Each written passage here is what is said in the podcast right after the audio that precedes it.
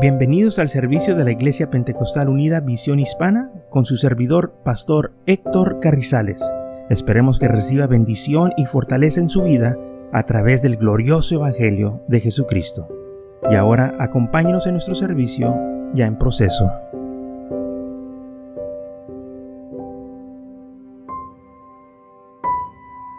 Muy bien, en esta mañana, en esta tarde vamos a estar hablando tocante lo que dijo el Señor, yo soy el que soy. En Génesis capítulo 17, el versículo 1, es así la palabra del Señor. Era Abraham de edad de 99 años cuando le apareció Jehová y le dijo, yo soy el Dios Todopoderoso, anda delante de mí y ser perfecto. También el Señor le dijo a Moisés en el libro de Éxodo, capítulo 3, versículo 14. Y respondió Dios a Moisés, yo soy el que soy. Y dijo, así dirás a los hijos de Israel, yo soy, me he enviado a vosotros. Y en esta tarde esto vamos a estar hablando, que dijo el Señor, yo soy. ¿Por qué esto es importante? Porque estas son las mismas palabras que Jesús dijo. El yo soy de Israel vino al mundo a salvar y a buscar todo aquello que se había perdido. El Señor hace referencias de muchas maneras cuando hablaba a sus discípulos o a la gente, diciéndoles que Él era, yo soy. En San Juan capítulo 6, versículo 35, dijo Jesús, yo soy el pan de vida. El que a mí viene nunca tendrá hambre, y el que en mí cree no tendrá sed jamás. Lo mismo que dijo el Señor Abraham, Jesús aquí lo está diciendo, yo soy. Nomás uno puede decir yo soy. Y ese es el Señor Todopoderoso. También dice en San Juan 6:48, Jesús dijo, yo soy el pan de vida. Yo soy. Así como le dijo Abraham, yo soy el Dios Todopoderoso. Y como le dijo a Moisés, yo soy el que soy. En el versículo 51 dice si yo soy el pan vivo que descendió del cielo. Si alguno comiere de este pan, vivirá para siempre, y el pan que yo daré es mi carne, la cual yo daré por la vida del mundo. Dijo Jesús, yo soy el pan de vida. El que come de este pan tendrá vida eterna. Yo soy. También dijo Jesús, yo soy la luz del mundo. En San Juan capítulo 8, versículo 12, otra vez Jesús les habló diciendo, yo soy la luz del mundo y el que me sigue no andará en tinieblas, sino que tendrá luz, la luz de la vida. De nuevo, yo soy, dijo Jesús, yo soy la luz del mundo. Entre tanto que estoy en el mundo, luz soy del mundo. San Juan 9:5. Jesús dijo, yo soy la luz del mundo. Yo soy el pan de vida. También dijo en San Juan 10:7, de cierto, de cierto yo, yo soy la puerta de las ovejas. Yo soy la puerta, sí, porque nomás hay una puerta, nomás hay una entrada al cielo. Y esa entrada es Jesús. Y Él es la puerta. Por ella nosotros podemos entrar al cielo. No hay otra puerta. Él es la puerta. En San Juan 19, yo soy la puerta. Y el que por mí entra será salvo y entra y saldrá y hallará pastos. Entonces dijo el Señor, yo soy la puerta, yo soy. Recordemos que el Señor le dijo a Abraham, yo soy el Dios Todopoderoso. La misma expresión que se usó en el Antiguo Testamento, Jesús la está usando aquí. ¿Qué quiere decir esto para nosotros? Que el yo soy del antiguo es el yo soy del nuevo. O sea, que Él es el mismo. Pero ahora en Jesús vemos la manifestación de Dios. Dios se manifestó en carne. Pero el mundo no lo conoció, el mundo lo rechazó porque cuando ellos lo miraban, miraban un hombre de carne y hueso. Y se declaraba que era hijo de Dios, pero no le creían, porque conocían a su madre, a su padre y a sus hermanos. En varias ocasiones los judíos decían, lo conocemos, es hijo del carpintero.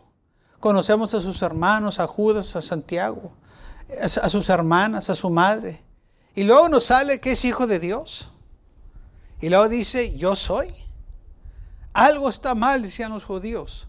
No, lo que pasaba que ellos no estaban entendiendo que el Dios de la gloria se envolvió en carne humana y vino a buscar y a salvar todo aquello lo que se había perdido. En San Juan capítulo 10, versículo 11, Jesús dijo, yo soy, ahora dice, el buen pastor. El buen pastor su vida da por las ovejas. Yo soy. Otra vez está diciendo esa palabra. Yo soy. Pero los judíos no podían entender. Cuando el Señor mandó a Moisés que fuera a liberar al pueblo de Israel que estaba en captiverio o en servidumbre de los egipcios, Moisés le dijo, ¿qué les voy a decir cuando me pregunten quién fue el que me envió? Y el Señor le dijo, les vas a decir, yo soy el que soy, me ha enviado. El yo soy me ha enviado. No más así, no más así, yo soy. ¿Por qué yo soy? Porque Él es el todo. Yo soy la luz del mundo, yo soy el pan de vida, yo soy tu Salvador, yo soy todo lo que tú necesitas, yo soy tu Dios, yo soy el Todopoderoso, yo soy el Alfa y el Omega, principio y el fin, yo soy. Sea, no hay otro. En San Juan capítulo 10, versículo 14, otra vez Jesús dice, yo soy el buen pastor y conozco mis ovejas y las mías me conocen. Ahora el Señor dijo, yo soy el buen pastor. Primero dijo, yo soy la puerta. Y luego dice, yo soy el buen pastor. Y en San Juan 10, 25 dice, y yo les doy vida eterna y no perecerán jamás, ni nadie las abarrotará de mi mano. Entonces dijo el Señor, yo los voy a dar la vida eterna, yo soy la vida eterna. Pero ahí no terminó. En el versículo 36 dice, al que el Padre santificó y envió al mundo, vosotros diceis, tú blasfemas, porque dije, Hijo de Dios soy. Soy hijo de Dios. Y le decían que estaba blasfemando, pero él quería decir, yo fui engendrado por Dios, por obra del Espíritu Santo. Y no le creían. Jesús también dijo, yo soy la resurrección y la vida. El que cree en mí, aunque esté muerto, vivirá. Yo soy la resurrección. Yo soy la vida. Todo lo que necesitamos está en Cristo Jesús. En Él tenemos vida eterna. En Él vamos a ser resucitados en aquel día. En el tiempo de Pablo, había algunos que estaban confundiendo a muchos, que no había resurrección que ya la resurrección ya había pasado. Esto se encuentra en 1 Corintios capítulo 15, versículo 22.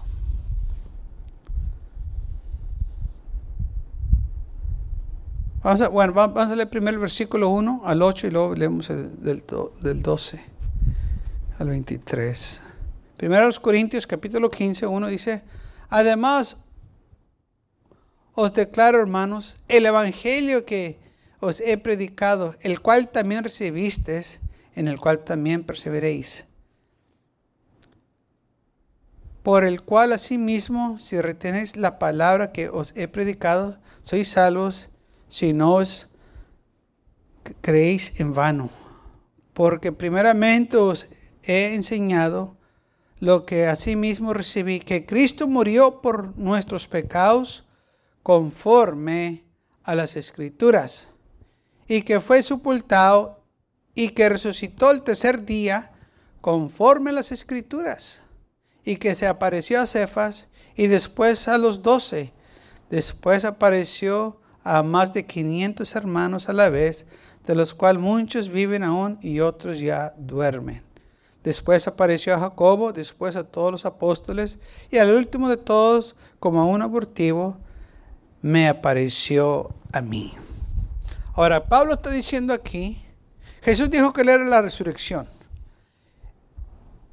Y hubo hermanos, hubo gente que lo vio que se levantó entre los muertos. Y Pablo dice que más de 500 hermanos lo vieron. Esto no tomando en cuenta las mujeres y los niños, no tomando el número de los hombres que lo vieron. Dice, fue sepultado y resucitó al tercer día conforme a las escrituras. Se apareció a Cefas, que es a Pedro, después a los doce, después apareció a más de 500 hermanos a la vez, de los cuales muchos viven aún y otros ya duermen, o sea, unos ya murieron. Después apareció a Jacobo y luego dice Pablo, y luego después se, se apareció a mí. Se me pareció. Ok, Jesús dijo que él era la resurrección. Y hay testigos que lo vieron que se levantó entre los muertos el tercer día porque lo vieron. No nomás fueron los apóstoles que vieron al Señor vivo, sino que más de 500 personas, por eso dice aquí Pablo, más de 500 hermanos, porque no tomando en cuenta las mujeres y los niños, que lo vieron, podía lo doble esto. No sabemos qué tanta gente exactamente este, lo vio, pero sabemos que sí hubo más de 500 personas que podían ellos declarar, sí, vimos a Jesús. Es muy duro para 500 personas echen mentiras de algo que vieron. Se van a contradecir, uno va a decir una cosa y otro va a decir otra cosa, pero como realmente sucedió, lo vieron vivo, todos estaban diciendo lo mismo. No se podía negar. Por eso en esos tiempos en los tiempos de los apóstoles hubo mucha gente que se entregó al Señor, porque se dieron cuenta de la resurrección de Jesús.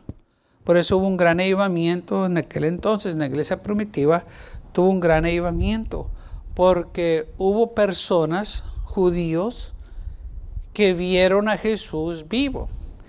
Y no nomás judíos, gente común, sino también este, sacerdotes que vieron la resurrección de Cristo. Y no nomás que vieron la resurrección de Cristo o que, lo, que lo miraron vivo, sino que ellos fueron a la tumba. Y ahí en la tumba, donde sepultaron a Cristo, pues la tumba estaba vacía. Todo lo que estaba ahí era el sudario y donde Jesús fue envuelto, que era como un cascarón que se quedó ahí, en, en la figura de ese cuerpo y para salir Cristo de ahí, si una persona le hubiera sacado ese cuerpo, pues tenían que cortar ese este, cascarón, por decirlo así, porque es como un yeso. Eh, cuando, cuando, lo vendaron se hizo como un yeso, un cascarón. Y este, para salir de ahí o para sacar un cuerpo de ahí se tiene que partir ese cascarón para que saliera ese cuerpo de ahí. Pero cuando vieron ese cascarón ahí que estaba completo, que no estaba quebrado, roto, se dieron cuenta que tuvo que salir de ahí. Y por eso muchos creyeron. Dice, muchos de los sacerdotes creyeron en la resurrección de Cristo Jesús. Pero el diablo nunca se va a quedar con los brazos cruzados. Él va a tratar de desanimar, él va a tratar de engañar que no hubo una resurrección. En Primera de Corintios capítulo 15 versículo 12 vemos una situación que dice así: Pero si se predica que Cristo resucitó de los muertos, como dicen algunos entre vosotros que no hay resurrección de muertos. Nosotros estamos predicando que hubo resurrección y que hubo testigos y luego vienen unos que dicen que no hay y predican que no hay. Y es como el diablo toma la palabra, la misma palabra de Dios para desanimar a otros que no crean en este glorioso evangelio. Y Pablo dice, porque si no hay resurrección de muertos, tampoco Cristo resucitó. Si ustedes dicen que los que mueren creyendo en Cristo Jesús no se van a levantar, entonces Cristo tampoco se levantó. El problema es que hubo testigos que lo vieron que se levantó entre los muertos. Entonces ustedes son falsos profetas, son falsos maestros. Y si Cristo no resucitó, vana es entonces vuestra predicación, vana es también vuestra fe y somos hallados falsos testigos de Dios porque hemos testificado de Dios que le resucitó a Cristo, la cual no resucitó, si en verdad los muertos no resucitan. Entonces Pablo está diciendo, entonces, si no hay resurrección, nosotros somos falsos testigos. Si Dios no lo levantó, entonces nosotros estamos mintiendo, estamos echando mentiras, si es lo que sucedió. Porque si los muertos no resucitan, tampoco Cristo resucitó. Y si Cristo no resucitó, vuestra fe es en vana, aún estás en vuestros pecados. Ustedes están predicando del Evangelio de Dios y luego dicen que no hay resurrección. Entonces están perdiendo el tiempo. Todavía están en sus pecados, entonces nada ha sucedido, todo está igual. Pero no es así. Entonces también todos los que duermen en Cristo perecieron, porque no hay resurrección. Pero ¿qué dijo Jesús? Yo soy la resurrección. Y el que cree en mí, aunque esté muerto, vivirá.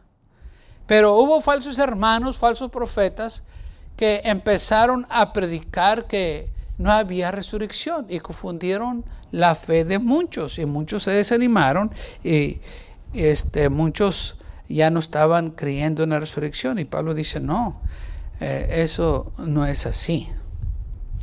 Y si en esta vida solamente esperamos en Cristo, somos los más dignos de conmiseración de todos los hombres, o sea, somos los más miserables. Porque estamos diciendo que Cristo sana y salva y al final no es cierto. Estamos diciendo que va a haber vida eterna y los muertos no se levantan, entonces Estamos perdiendo el tiempo, les estamos echando mentiras. Pero eso no es el caso. Dice Pablo, si solamente en Cristo, aquí en esta tierra tenemos esperanza, pues somos los más miserables. Pero no es el caso. Mas ahora, Cristo ha resucitado de los muertos, las primicias de los que duermen es hecho.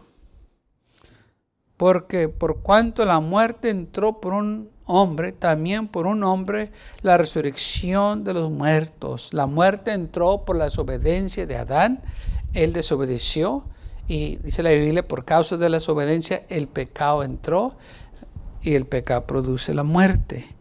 Entonces todos nosotros un día vamos a morir, porque esa es la sentencia del pecado, la muerte. Pero en Cristo Jesús tenemos la esperanza de vida eterna. Y si nosotros creemos en Él, así como Él se levantó entre los muertos, también a nosotros nos va, a levantar un día. Esta es la esperanza de nosotros. Aún en la muerte, nosotros tenemos esperanza. Aún en la muerte, las promesas de Dios se cumplen en nosotros. Porque la Biblia dice que Dios no es Dios de muertos, sino que Dios de vivos. Y Él nos va a cumplir todas las promesas que nos ha dicho o nos ha prometido. No importa si estamos vivos o si hemos muerto. La muerte no tiene potestad sobre él. Así que como Adán todos mueren, también en Cristo todos serán vivificados. En Adán todos morimos, pero en Cristo Jesús todos vamos a ser levantados dentro de muertos si creemos en Él. Por eso Jesús dijo, yo soy la resurrección. Le dijo a Marta y a María, yo soy la resurrección.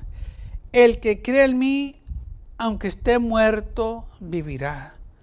Y aquí vemos estas palabras, yo soy. Yo soy el pan de vida. Yo soy el buen pastor. Yo soy la resurrección y vida. Yo soy. Y si Él dice que Él es, es porque Él es. Y si Él dice que nos va a levantar en el último día, Él nos va a levantar en el último día. Jesús dijo en San Juan 14, 6, yo soy el camino, la verdad y la vida.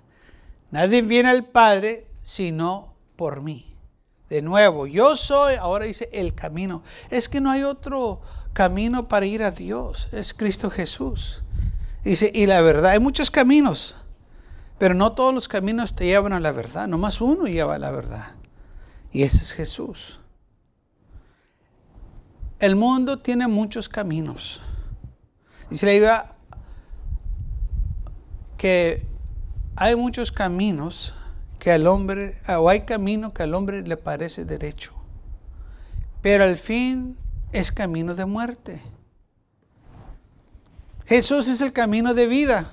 Por eso dijo, yo soy el camino, la verdad y la vida. Lamentablemente muchos han tomado el camino de la muerte, donde este camino les ofrece placer, les ofrece pecado, diversión, una vida de libertinaje y piensan que es el mejor camino. Pero ese camino es el camino que les lleva a la muerte, camino a la destrucción, camino que los lleva al abismo. Pero cuando nosotros seguimos a Jesús, Él nos va a llevar a la vida eterna porque dice Él, yo soy el buen pastor. Y dijo el Señor, y mis ovejas me siguen, yo los voy a guiar a la vida eterna. Y si nosotros seguimos a Jesús, Él nos va a llevar hasta la vida eterna. También dijo en San Juan 15.1, yo soy la vid verdadera. Y el versículo 5, yo soy la vid y vosotros los pámpanos. Entonces dijo de nuevo, yo soy la vid. Yo soy. No necesitamos a nadie más. Dice la Biblia, y vosotros estáis completos en Él. No necesitamos nada del mundo. No necesitamos que agregarle a este evangelio. No necesitamos que quitarle. Así como está, trabaja. No tenemos que cambiarle para que la gente le guste. Este evangelio no es para que la gente le guste, este, evangelio es para que la gente sea salva. Y así que nosotros tenemos que recibirlo así como está. No le agregues, no le quites. Si trabajó hace más de dos mil años la predicación de la cruz y lo que Jesús hizo por nosotros, todavía trabaja hoy. Si la sangre de Cristo que derramó hace dos mil años perdonó pecados, todavía hace lo mismo. Esa sangre no ha perdido su poder. Él no ha cambiado. Dice Jesús, cielo y tierra pasarán, pero mi palabra permanecerá. Él es fiel y Él permanece para siempre. Él es el alfa y el omega, el principio y el fin. Eso fue lo que le dijo Él a Juan. Dijo, yo soy, de nuevo estas palabras, o esta frase, yo soy el alfa y el omega, el principio y el fin. Dijo, y, el, y vivo, estuvo muerto, mas he aquí vivo por los siglos de los siglos. Amén. Estuvo muerto, pero yo vencí la muerte por ustedes y ahora vivo. Y porque Él vive, nosotros también viviremos. Si tan solo creemos en Él, que Él es el yo soy.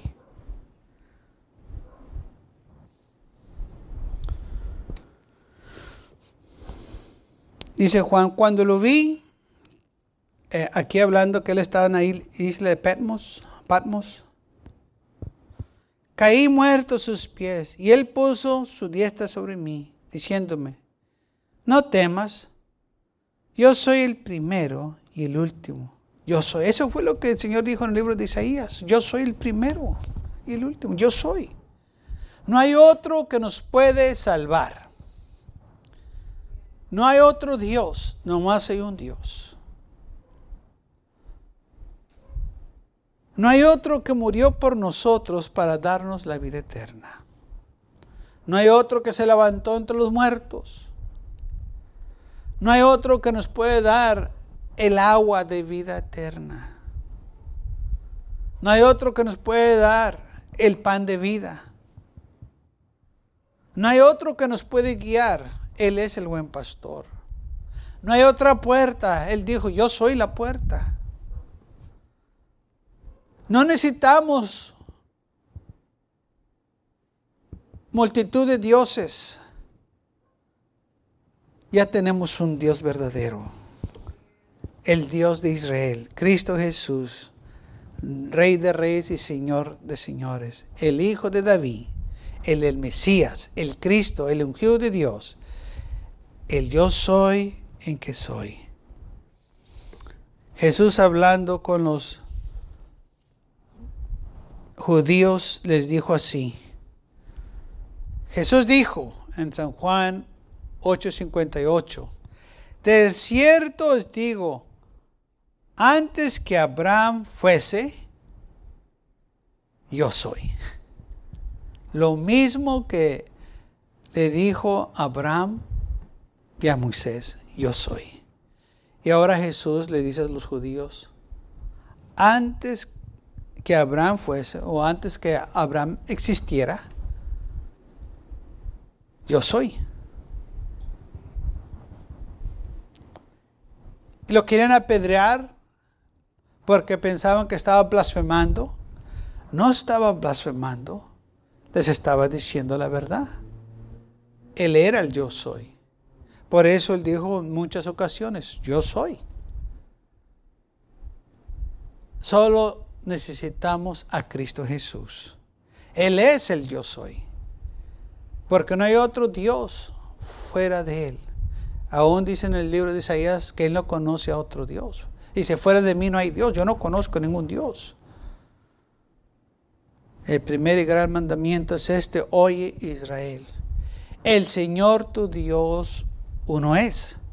Y amarás al Señor tu Dios con todo tu corazón, con toda tu alma, con todas tus fuerzas, con toda tu mente. Y a tu prójimo como a ti mismo. Oye Israel, el Señor tu Dios, uno es. ¿Quién es? El yo soy. Yo soy el que soy. No hay otro. Jesús dijo, yo soy. Si esto no nos convence que Él es el mismo, nada nos va a convencer.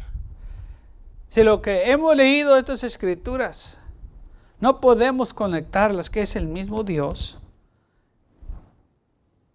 entonces nada nos puede convencer. Pero yo sé que si leemos estas escrituras y dejamos que el Señor nos ilumine y nos guíe, vamos a entender que Él es el Dios del Antiguo y Nuevo Testamento, que Él es el único, no hay otro Dios, solo Él.